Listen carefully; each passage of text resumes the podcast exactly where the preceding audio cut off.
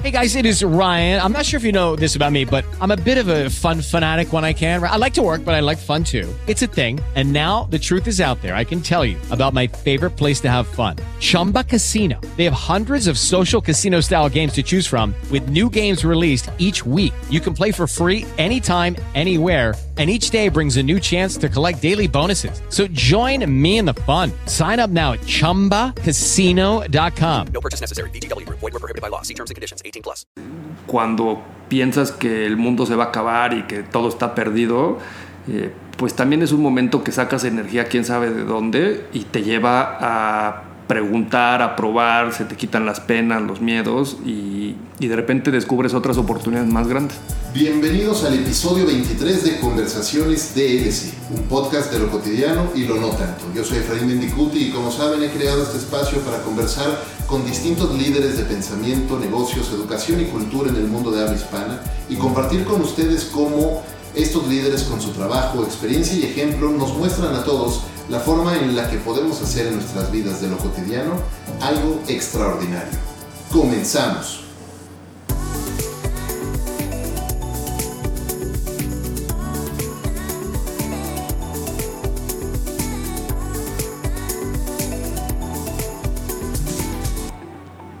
Curioso, valiente, tenaz y constante son cuatro palabras que describen bien a mi invitado el día de hoy. Es ingeniero industrial de formación y tecnologista y emprendedor por vocación. Mi invitado hoy no solo ha fundado distintas empresas a lo largo de los últimos 20 o 24 años de carrera, entre las que destacan una de las más importantes agencias de publicidad y marketing digital en la región y el primer parque de entretenimiento digital en México, sino que además ha sido responsable de más de 5.000 campañas y proyectos de marketing digital para muchas de las más importantes marcas en el mundo. Es cofundador de InSpark y fundador y CEO de Element Studios. Jerónimo Ávila, bienvenido a Conversaciones DLC. Efra, mucho gusto estar aquí contigo y ser parte de este proyecto tan increíble que tienes. Muchas gracias y gracias por recibirme hoy aquí en tu oficina para grabar este episodio. Ya hemos tenido varias pláticas en el pasado aquí. Eh, increíble la agencia y gracias por hacer el espacio. Bienvenido siempre. Oye, eh, me gusta eh, me gusta siempre empezar con nuestros invitados por el principio eh, y platicar un poco de tu historia, cómo comenzaste y cuál ha sido el camino que has recorrido para llegar hasta acá. Pero además, en tu caso en particular, quiero empezar por el principio, principio, porque por ahí, mientras preparaba, me preparaba para esta plática, recordé una plática que tuvimos hace muchos años donde me contabas una historia de un quemador de CDs. ¿Cuál es la historia de Jerónimo Ávila y cómo has llegado hasta acá? Pues mira, siempre creo que tuve como mucha curiosidad, como bien dices, de, de entender cómo funcionaban las cosas, en especial los temas de la tecnología. Desde muy chico me llamaban mucho la atención las computadoras.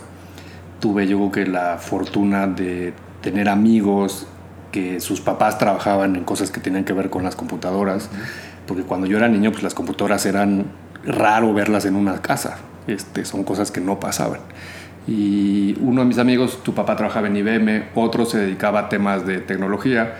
Y entonces pues me pude acercar a las computadoras desde niño este, y entender cómo funcionaban. Y con los años, eh, pues ese fue yo creo que uno de mis primeros negocios porque vendía computadoras. Entonces, pues iba y compraba en República El Salvador todos los componentes y las armaba y se las vendía a mis amigos, este, a conocidos.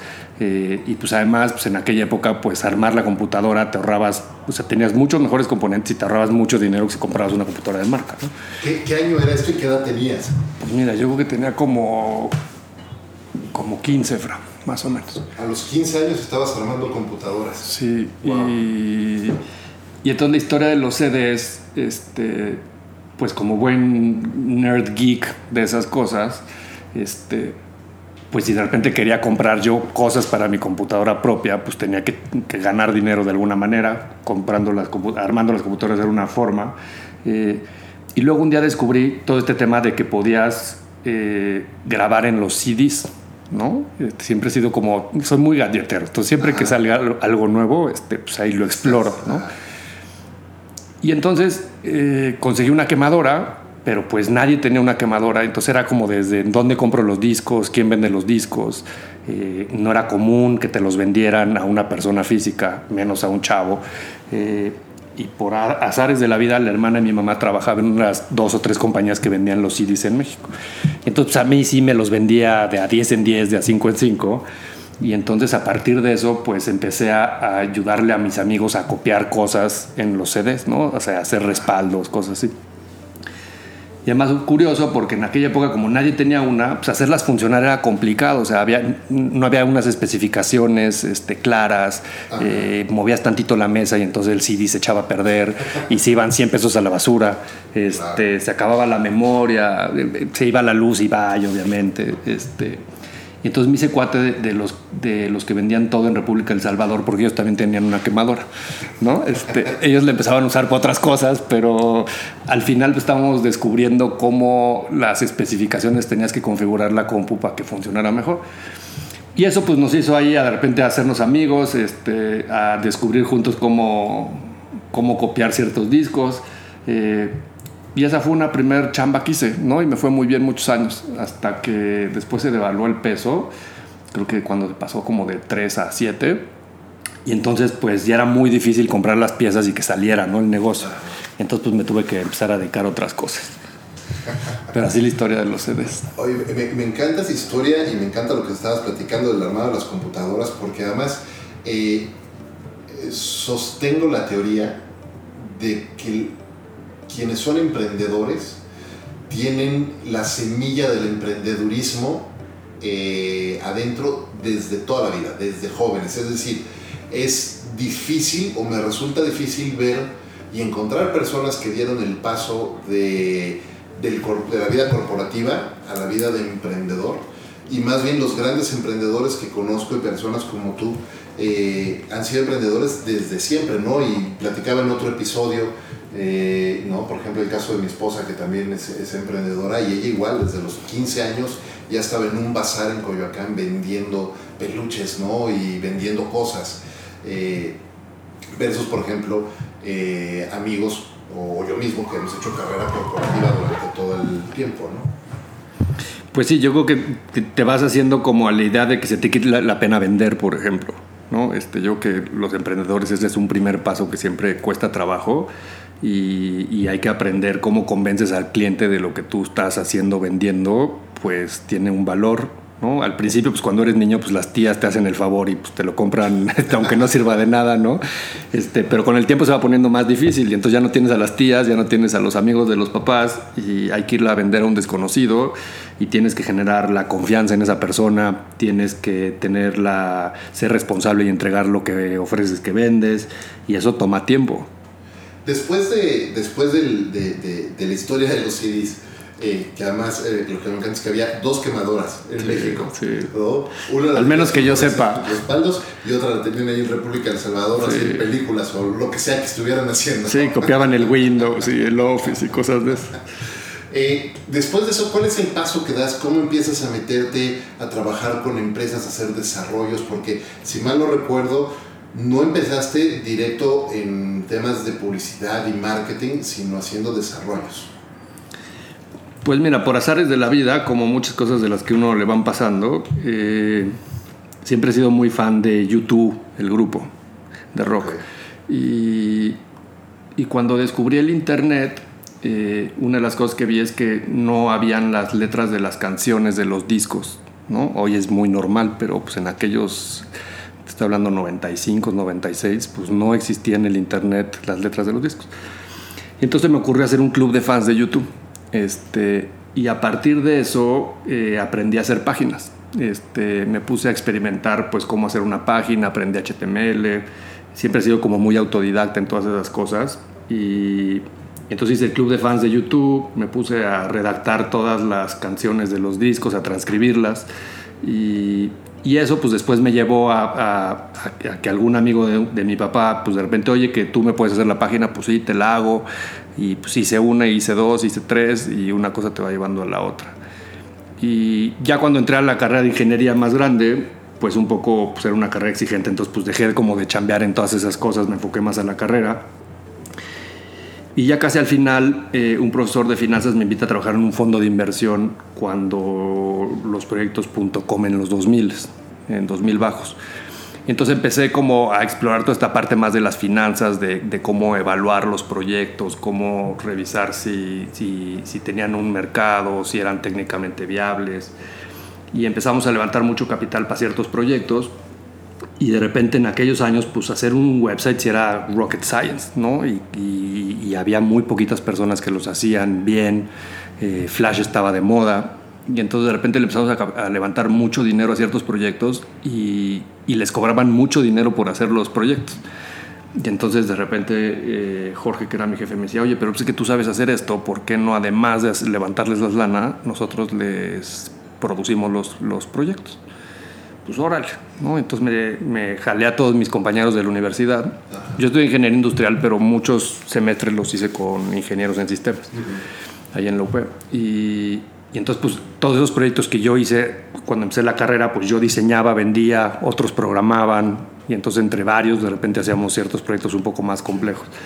Entonces, hicimos esta compañía de desarrollo de software, donde hacíamos de todo, hacíamos proyectos de sistemas tipo RPs, hacíamos websites, hacíamos muchos proyectos de innovación con SMS. En aquel entonces los SMS ni siquiera eran bidireccionales, más adelante eran bidireccionales. Entonces empezamos a explorar mucho cómo... Eh, toda esta parte online podía cambiar ciertos negocios en, en términos de sistemas, ¿no? porque en aquellos años todo el, todos los sistemas eran centralizados, eran cliente-servidor. Y, y, y, tener esto como en la nube pues era un esquema muy raro para la gente, ¿no? O sea, que de repente pudieras accesar un sistema administrativo de una oficina desde tu casa, por ejemplo, ¿no? Pues eran cosas que no pasaban. Con los años nos empezó a ir muy bien y un día uno de esos proyectos le iba tan bien que decidimos que la compañía solo se enfocara a hacer esos proyectos. Era un software para despachos de abogados.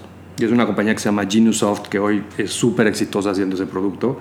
Pero en aquellos años pues dijimos, oye, pues necesitamos más capital para hacer de eso un producto.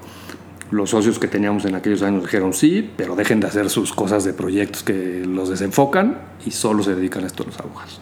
Dijimos, va, pero pues yo ahí como que también como que no quería dedicarme solo a esa, eh, esa industria, se me hace un tanto poco creativa uh -huh. y entonces ahí es cuando nace Element eh, 2004 con el objetivo de solo dedicarse a proyectos más orientados hacia el marketing y menos hacia el área de sistemas, ¿no? Uh -huh. En aquellos años casi todos los websites todavía los tenía a su cargo las áreas de sistemas de las marcas. Claro.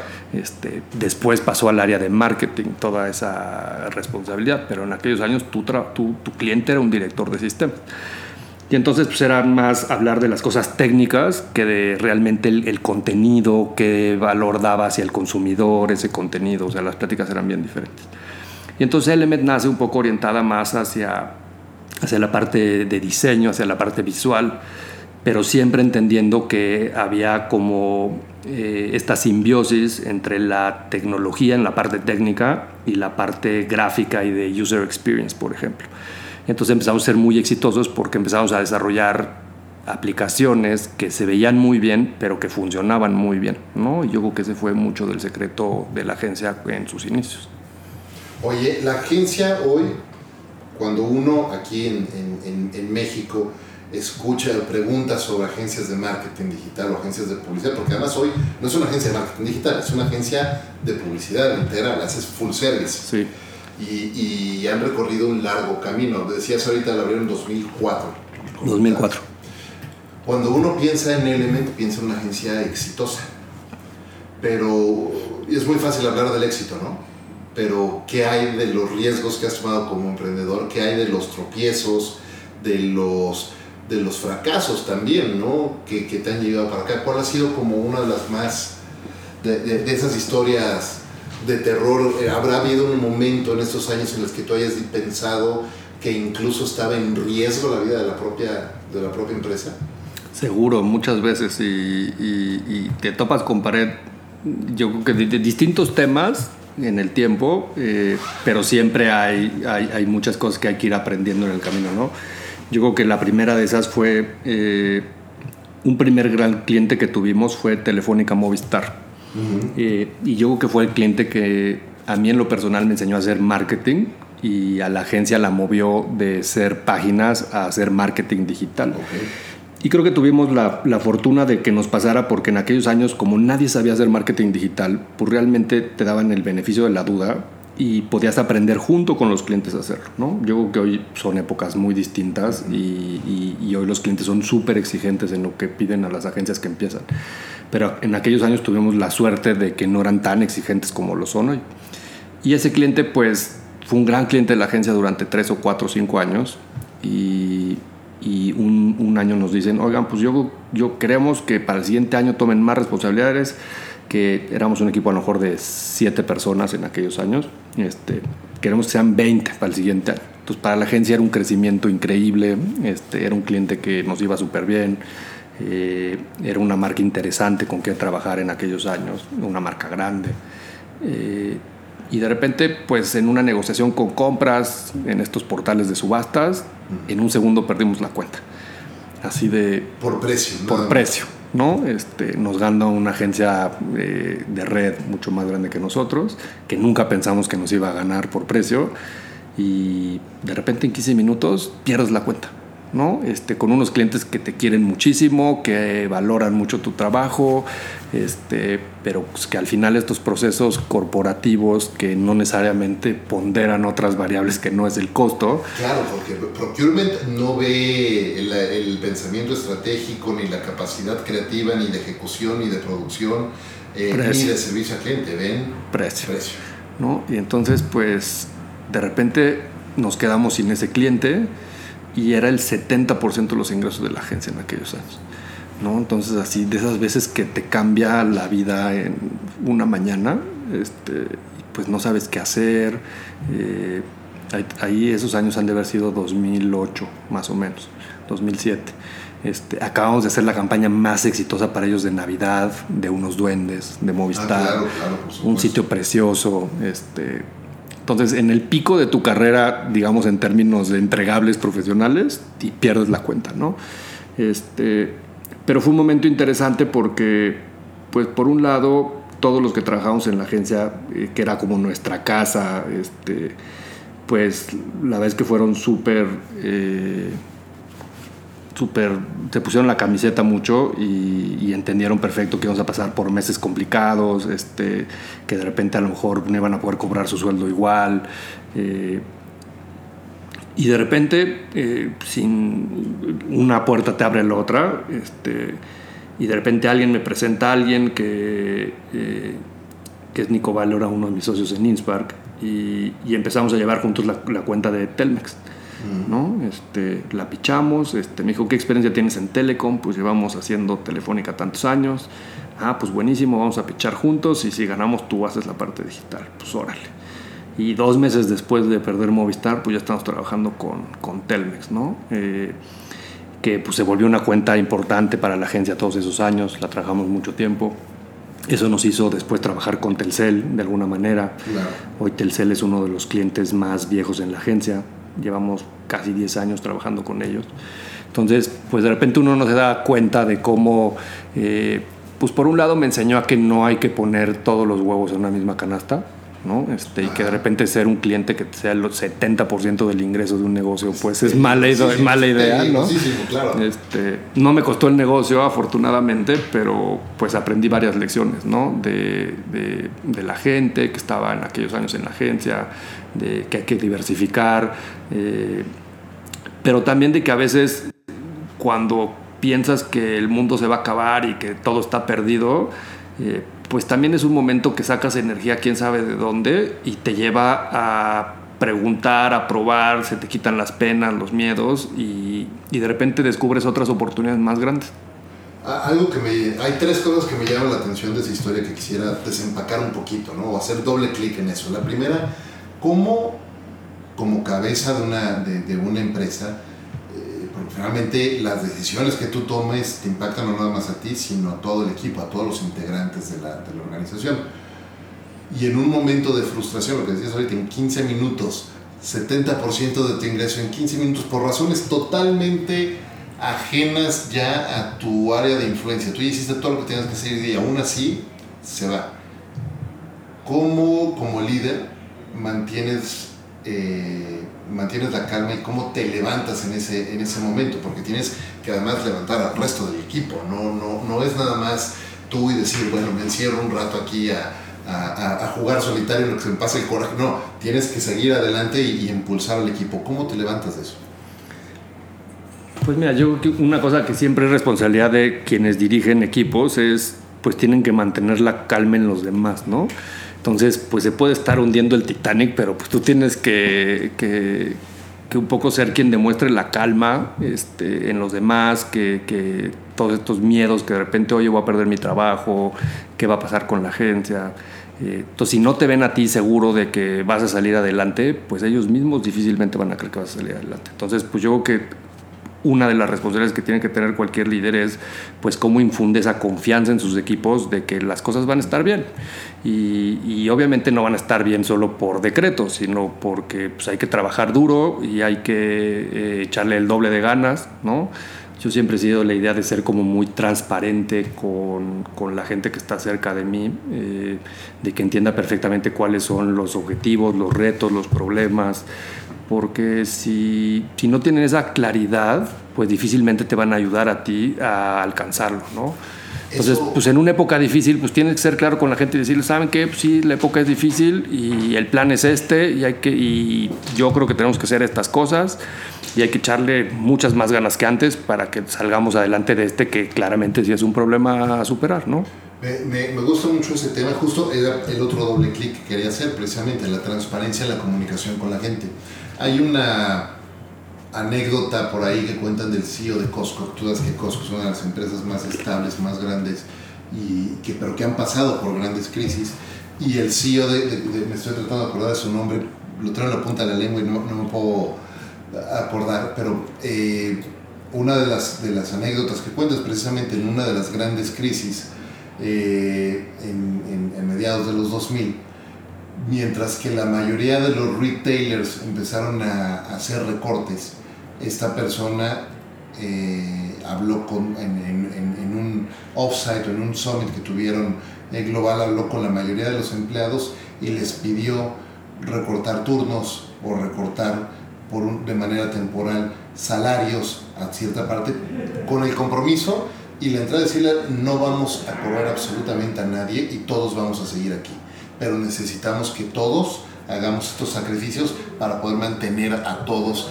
arriba y enderezar el barco y hoy, bueno, todos están muy bien, pero eh, me, me parece que muy pocas empresas están tomando este tipo de decisiones hoy día. Pues sí, yo, yo, yo creo que hay que ser muy transparentes y, y al final, pues también siempre eh, hay que preocuparse por los demás, ¿no? Por las personas. Las empresas están hechas de, personas de, que tienen sus familias, sus problemas, eh, y hay que ser como superhumanos en entender esa otra parte, ¿no? Entonces yo creo que la transparencia es como lo mínimo que puedes hacer para estar como en el mismo canal y para que ellos también sepan en dónde están parados. Muy bien. Oye, tu, tu, carrera, Jero, eh, la has desarrollado siempre eh, de la mano de innovación, ¿no? Todo el tiempo. Hace rato eh, lo, platicabas. Hay un gadget nuevo, hay algo que está saliendo en mercado y, eres de los primeros en investigarlo, en tenerlo.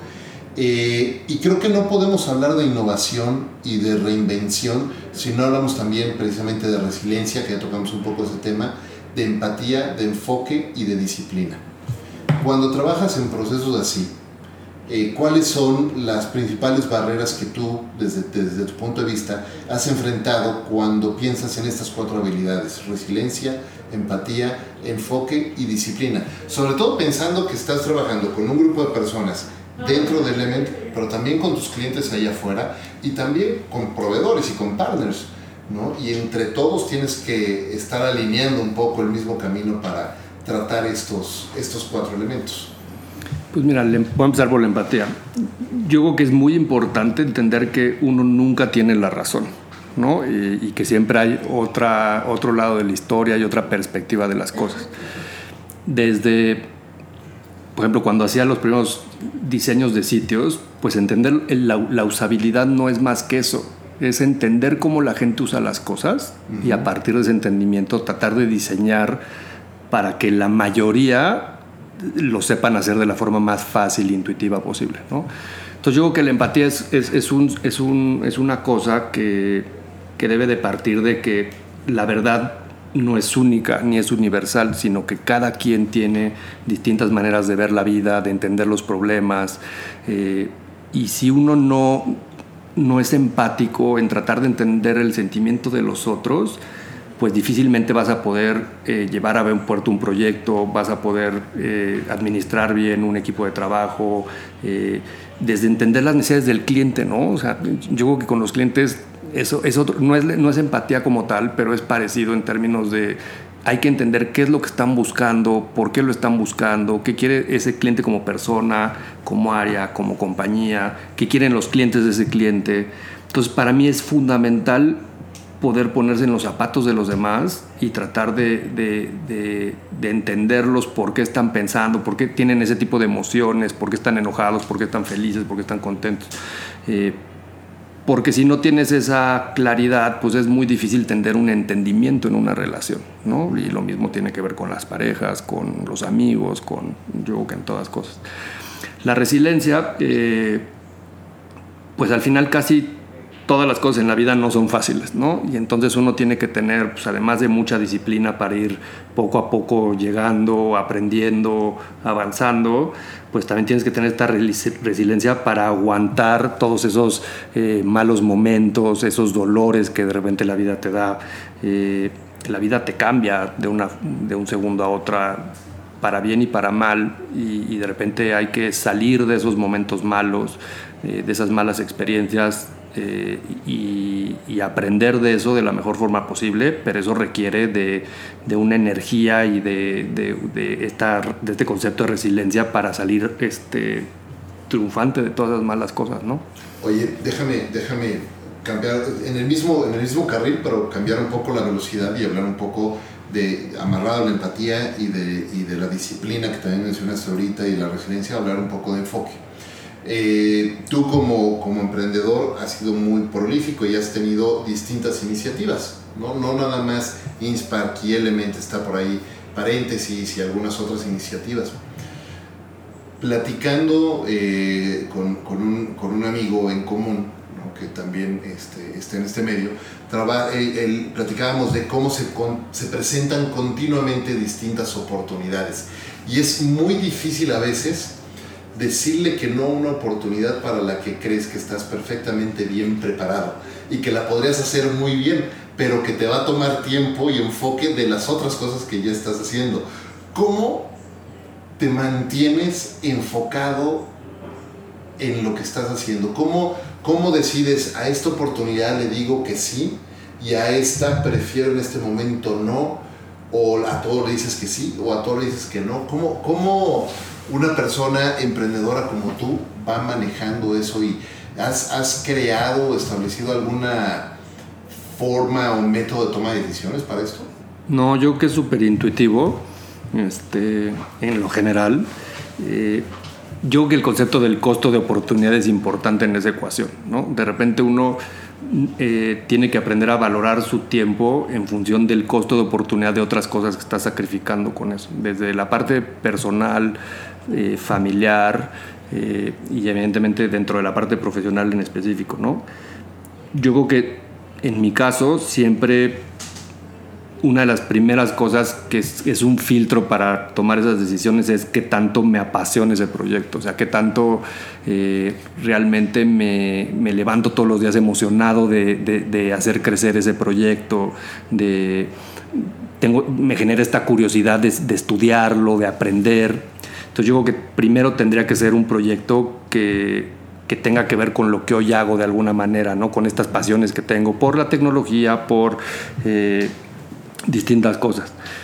Porque de repente puede ser un gran proyecto, un gran negocio, pero si no tiene nada que ver con lo que me gusta, pues probablemente no le entraría. ¿No? Este, eh, yo creo que el emprender es mucho más allá de, hacer dinero, aunque es el fin normalmente de cualquier negocio, pues creo que primero tiene que llenarte en muchas otras cosas a ti como persona, ¿no? Este, entonces, pues esas son las cosas en las que me fijo. Después yo creo que en, la gente con quien hacerlo, eh, Gus, mi socio de paréntesis, yo creo que esa es una de las cosas que, que, aprendimos a hacer desde un inicio, que es conocernos en lo personal y a partir de eso entender si podíamos...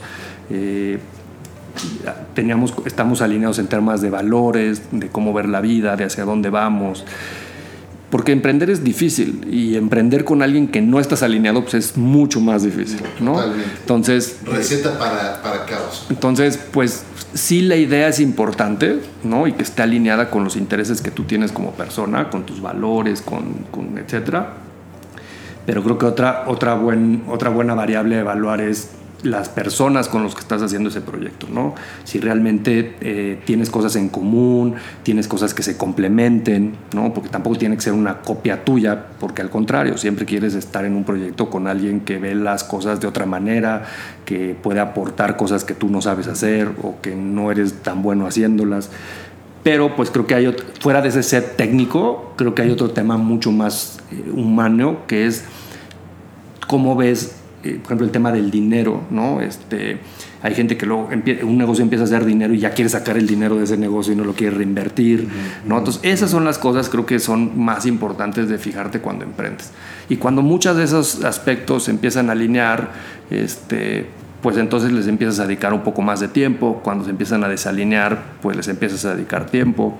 Eh, y creo que es una ecuación que solita se va balanceando, ¿no? Y, y también ponder este costo de oportunidad. Cuando tienes un negocio que te genera 10 pesos cada hora que le dedicas y luego tienes otro negocio que pierdes dinero cada hora que te dedicas, pues llega un momento en que dices, oye, pues Por este... más que te apasione. Por más que te apasione, pues este es un negocio que hay que soltar, ¿no? Este, y que el costo de oportunidad es muy alto, ¿no? Claro. Me acuerdo de un libro que, que estudié en la carrera, que, que- que era un libro de economía, y decía, ¿por qué Michael Jordan no debe de cortar su, el, su césped? ¿no? Porque además era un libro español.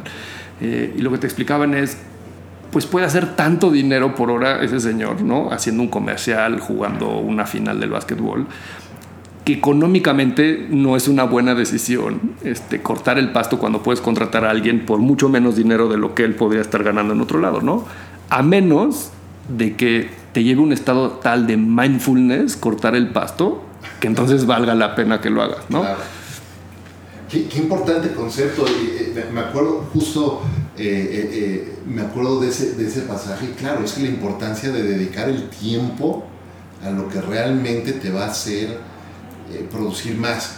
Y entonces, eh, por ahí había una, hay una entrevista que le hace eh, Tom Billiu a Rami, ah, se me su apellido, bueno, y justo tocan el tema de, de cuando, cuando el papá de, de, de este personaje le decía, oye, es que ¿por qué no cortas tú tu césped? ¿No? Y hace referencia al libro y dice, porque yo puedo traer a alguien que lo haga, que me cueste lo que me, pues 20 dólares, mientras que estoy haciendo esto y produzco 2000, ¿no? Ahora, siempre hay otra, esta otra parte que no es cuantificable y que no es económica y que es qué tanto te llena como persona un proyecto, ¿no? O sea, puede haber muchos proyectos increíbles donde ayudes a otras personas, ¿no? Y eso tiene un valor distinto. Hay otros proyectos que te hacen crecer como persona y que yo creo que hay que valorar de forma diferente. Eh, pero al final, pues es esta ecuación de le quitas energía y tiempo a algo y se lo vas a poner a otra cosa y en función de qué vas a evaluar si eso está haciendo algo positivo para tu vida, ¿no? O sea, yo creo que al final la regla máxima es que ese proyecto te esté dejando algo bueno, ¿no? Si es un proyecto que, que dejas de dormir por hacer ese proyecto, ¿no? Y que estás de malas con todo mundo, pues no es algo que Y esté estás bien perdiendo, y te- claro, pues por supuesto. hay que dejarlo ir. O sea, sol- decir que no y soltar las cosas es algo muy importante. Yo creo que a veces resulta hasta más importante decir que no y en qué momento despedirte de algo a estar diciendo que sí a todo. Eh, oye, ah, mencionabas ahorita este libro que leíste mientras estudiabas, entonces me gustaría hablar un poco de estudio. ¿Qué, tú, tú- tú trabajas mucho con, con innovación, ya lo platicábamos hace rato. ¿Qué estudias? ¿Qué se estudia para poder trabajar en innovación?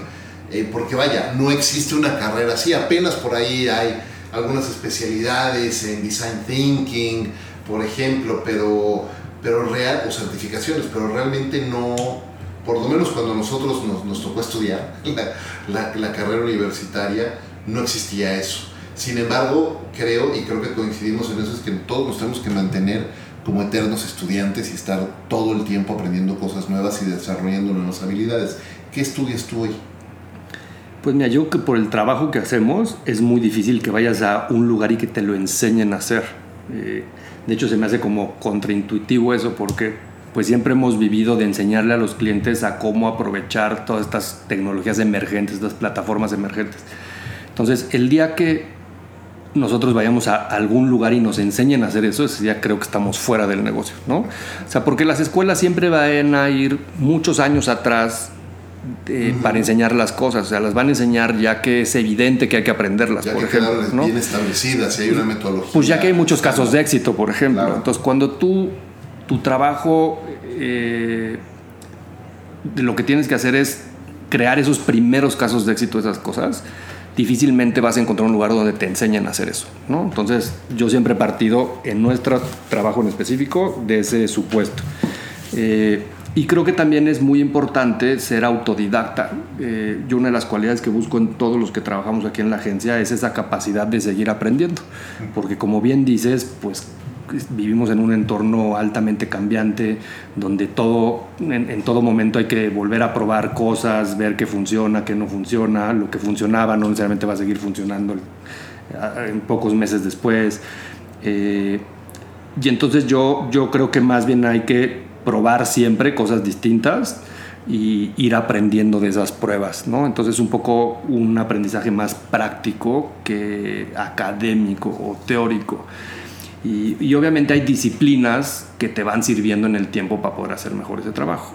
Eh, ahora que todo el tema de data y de análisis de información se vuelve muy importante para las empresas, para las marcas, para las agencias, pues a lo mejor necesitas desarrollar habilidades más analíticas, ¿no? Y entonces, más que ir a encontrar un curso de cómo hacer data advertising, pues hay que ir más bien a alguien que te enseñe estadística, alguien que te enseñe eh, otro tipo de habilidades, a lo mejor matemáticas y de análisis, que te van a servir orientadas al trabajo que estás haciendo, ¿no? Que, finalmente es, me parece de lo más importante, hacerte de competencias que te ayuden, te complementen para, para hacer otras cosas. Déjame cambiar rápido la, velocidad porque estamos aquí en tu oficina, eh, que ya decía yo, me encanta tu oficina, y, y cuando, cuando te estábamos presentando, una palabra que usamos para presentarte es technologist. Pero viendo también, claro, está lleno de tecnología y estoy viendo, hablabas de ser súper galletero y estoy viendo ahí, este, tienes tu primer, eh, eh, ¿cómo se llama? La, New- no es la Newton. Newton. Sí, la Newton. La Newton por ahí, este, la primera Macintosh, eh, pero también tienes muchísimos libros, se ve, y por ahí dicen que la riqueza de una persona también se ve en, la, en el tamaño de su, de su biblioteca, ¿no? y me refiero no a la riqueza económica, sino a la personal, y también veo mucho arte. Y cuando uno piensa en Jero, normalmente te asociamos con el mundo de la tecnología, pero claramente el arte tiene que ver mucho en tu vida. Cuéntame un poco de eso y cómo lo complementa, cómo complementa esa, esa vida profesional. Yo me considero una persona bastante creativa. eh, n- No creativa en función de la publicidad, sino creativa eh, en términos de, de resolver problemas y, y que la parte visual siempre me ha gustado mucho. Eh, no dibujo muy bien, pero siempre me ha- he tenido buen gusto para el, el diseño, por ejemplo. este, me considero como buen curador de esas cosas. Y, y yo creo que mucho del trabajo que hacemos siempre es este balance entre eh, lo abstracto, lo técnico, eh, la tecnología, pero también esta otra parte creativa, artística, ¿no? Y creo que las mejores cosas salen cuando esas dos cosas están en balance, ¿no? Eh, entonces son dos disciplinas que me gustan mucho. O sea, por un lado, eh, todo el tema de- del, del arte, del street art me gusta mucho, es algo que, que valoro mucho. Este, Y por ahí tienes un libro de Banksy. Sí, eh, son lo máximo todos esos, este, los cuadros, este, Mr. Brainwash, este, muchísimos. Eh, disfruto mucho los diseñadores de los 60s, por ejemplo. Eh, se me hace una época del diseño increíble porque era súper simple. Y, y a veces no nos damos cuenta que el diseño tiene que ver con simplificar las cosas. Eh, y entonces de repente queremos ponerle más botones a las cosas y, o, más texto a un anuncio eh, o, más elementos a una gráfica. Y no necesariamente la saturación hace que sea un mejor producto. Este, a veces menos es más. Y, el diseño de los 60 creo que una de las cosas que hacía muy bien es sintetizar en, un objeto las funciones para las que ese objeto estaba hecho y nada más. Entonces tú ves una licuadora, tú ves una máquina de escribir, una cámara de fotos, un, radio, y, son, son diseños súper limpios, con pocos botones, eh, no tienes muchas dudas de cómo se usa ese objeto para lo que estaba hecho. Entonces es una etapa del diseño que se me hace muy interesante porque yo creo que el diseño está para hacernos la vida más fácil, no más difícil. Y a veces eh, el, diseño está orientado súper mal. Sí, de acuerdo, Ahora, ¿cómo, cómo enfrentas y cómo, cómo equilibras eso cuando, eh, por ejemplo, recibes un brief nuevo eh, y justo lo que te están pidiendo es un camello, un Frankenstein con 40, tratando de resolver 40 retos distintos cuando a lo mejor lo que tienes que es simplemente atender uno y tú sabes como consultor y como estratega que ese es el uno, el único problema que deberían de estar resolviendo y cómo lo equilibras en una, en una negociación, por ejemplo. Pues yo creo que hay que empezar a hacer, hay que empezar a preguntarle al cliente por qué. Y a veces cuando le empieza a cuestionar cosas tan fáciles de, oye, ¿por qué cuatro objetivos? ¿Cuál es el más importante de esos cuatro objetivos? A ver, numéramelos en prioridad. Una pregunta así de sencilla, de repente lo sacas de onda porque ellos nunca se han cuestionado por qué están esas cuatro cosas o cuál es más importante que el otro. Y cuando llegas tú como agencia, como consultor, y les empiezas a hacer esas preguntas tan simples, yo creo que vas encontrando también esas respuestas que te ayudan a irle dando una mejor forma a ese brief. Eh, y vas empezando acuerdos. Oye, entonces, si estas, de estas cuatro, estas dos son las más importantes, ¿te parece bien que estas otras dos las dejemos por otra etapa del proyecto? Ah, pues sí, puede ser que sí. Un, ejercicio que a mí en lo particular me gusta mucho es el, el The Seven Levels of Why. Y entonces son siete veces la pregunta de por qué. Porque vas desarmando, eh, vas desmenuzando, perdón, la palabra correcta es vas desmenuzando las razones por las cuales el cliente o la otra persona quiere hacer algo. Y finalmente cuando llegas a esa séptima pregunta o ese séptimo nivel del por qué, a veces se dan cuenta que era o un capricho nada más y no había una razón, o que la razón era totalmente distinta y por lo tanto la solución que están buscando es algo que ni siquiera tenían contemplado originalmente. Estoy de acuerdo. Eh, hablemos de, hábitos y de rutinas. Eh, yo sostengo que para, para que una persona sea tan productiva y prolífica como, como, como lo eres tú, es necesario cuidarnos y mantenernos con, cierto, con cierta salud para poder cumplir con las expectativas de nosotros mismos, incluso, no nomás las de los demás, sino las nuestras, ¿no? Eh, eres padre de familia, eres empresario, eres publicista, eh, tienes eh, distintas labores, te, involucras mucho en, en asociaciones también, en otras organizaciones. ¿Qué hábitos, qué rutinas has desarrollado a lo largo de estos años para mantenerte enfocado, para mantenerte con energía? ¿Has ¿Tienes alguna rutina todos los días que sigas? ¿Cómo manejas eso? Yo creo que tratar de estar en balance en las distintas partes de tu vida. O sea, yo creo que ni le puedes entregar todo al trabajo, ni le puedes entregar todo a, los amigos, eh, no puedes descuidar a la familia. Entonces es como muy importante tener un balance entre todas esas cosas, ¿no? El ejercicio. Eh, entonces, una de las cosas que hago o procuro hacer todos los días es ejercicio. Eh, hay días que, puedo, hay días que no puedo, pero en general si tú ves mi semana, pues intento hacer al menos cinco días de ejercicio a la semana. Eh, ¿En las mañanas, en las noches? En las mañanas, la verdad es que eh, en las noches me cuesta mucho trabajo, sobre todo porque tengo menos control de mi tiempo. Eh, es muy fácil que se alargue una junta, que tenga que ir a una cena, eh, que haya otro tipo de compromisos. Y en cambio en la mañana, pues como que esas cosas no pasan tan seguido. Entonces intento tener más control sobre esos horarios y esos espacios. Entonces intento ir a las 7 de la mañana a hacer ejercicio. Eh, los días que no puedo entre semana, pues intento compensar contra sábado y domingo, donde tengo más control de mi mañana, ¿no? En términos del trabajo. Y, y- y, pues luego pues intento los días que puedo eh, llegar en la noche a ver a mis hijos, acostarlos, eh, a veces ir a comer con ellos, aunque luego es complicado. Y luego en la parte profesional, pues tratar de dedicarle el tiempo a cada cliente, cada proyecto, cada tema eh, de la mejor forma posible, ¿no? Entonces mi ritual empieza pues eh, levantándome temprano, hacer ejercicio, eh, después del ejercicio pues entrar de lleno a la oficina, eh, cumplir muy bien con mis horarios de comida, por ejemplo. eh, trato de ser como muy disciplinado en al- sí hacer tres comidas al día, tratarlas de hacer este, siempre más o menos a las mismas horas. eh, sí dormir ocho horas al día, por ejemplo, para mí es así como fundamental. Este, si duermo seis, pues de repente sí como que no funciona No, no igual, no, no rindo. E- Ese, ese mito, ese, ese falso mito de, de ya dormiré cuando, cuando me muera, no, no es cierto. Necesitas dormir, el ser humano necesita dormir por lo menos esas ocho horas para, para estar eh, bien. Claro, tu cuerpo necesita recuperarse este, de todo ese desgaste por el ejercicio, por el estrés de la oficina. Este, es muy importante desconectarse. Entonces, normalmente en las noches eh, o veo algo en la tele, o platico con mi esposa, o intento leer un libro, pero necesito ha- hacer como ese closure del día de algo que no tenga que ver con el trabajo y que me ponga la cabeza en otro lado. ¿no?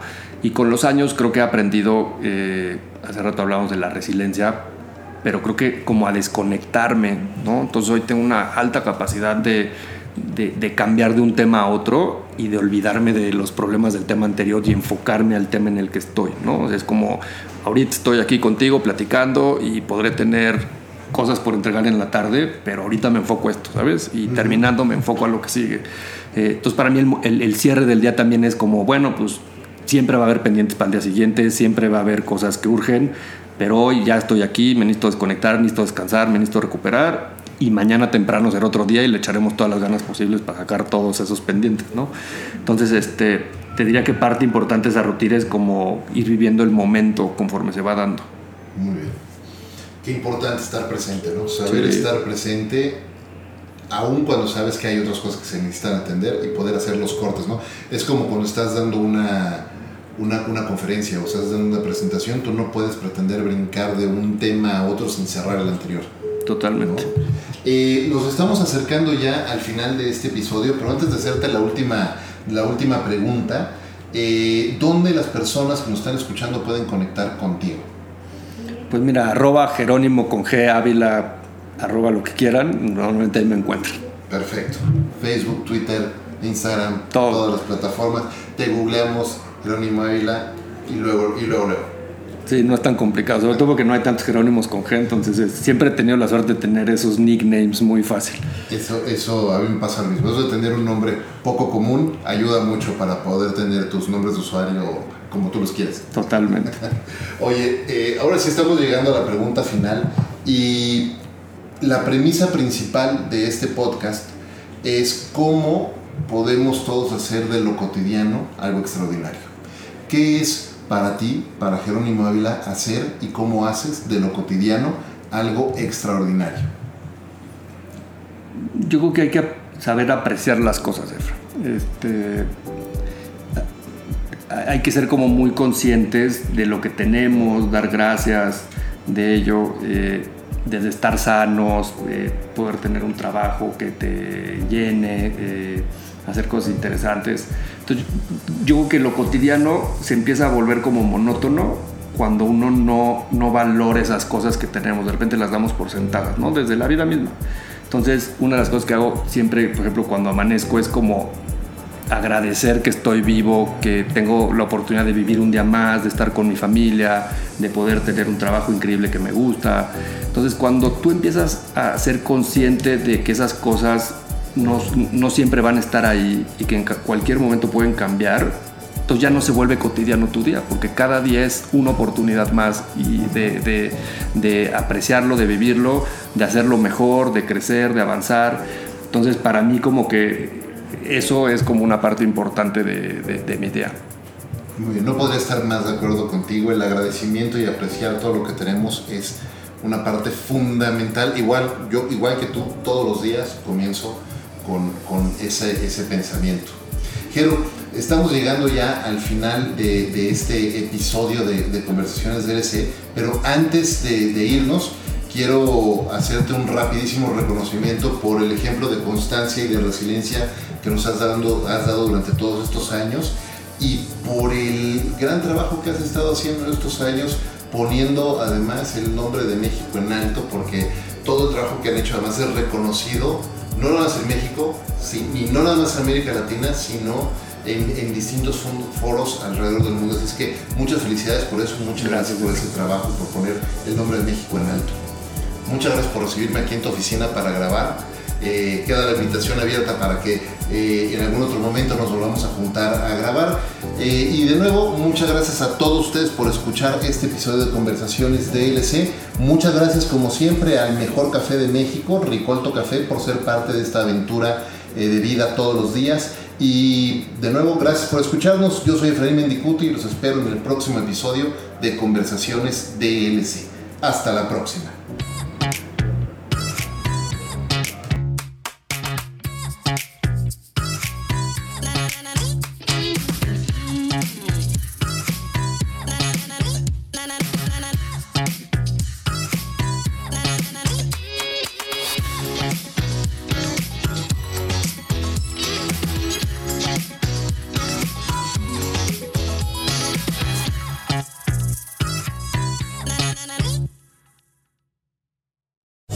Lucky Land slots, you can get lucky just about anywhere. Dearly beloved, we are gathered here today to. Has anyone seen the bride and groom? Sorry, sorry, we're here. We were getting lucky in the limo and we lost track of time. No, Lucky Land Casino, with cash prizes that add up quicker than a guest registry. In that case, I pronounce you lucky. Play for free at LuckyLandSlots.com. Daily bonuses are waiting. No purchase necessary. Void where prohibited by law. 18 plus. Terms and conditions apply. See website for details.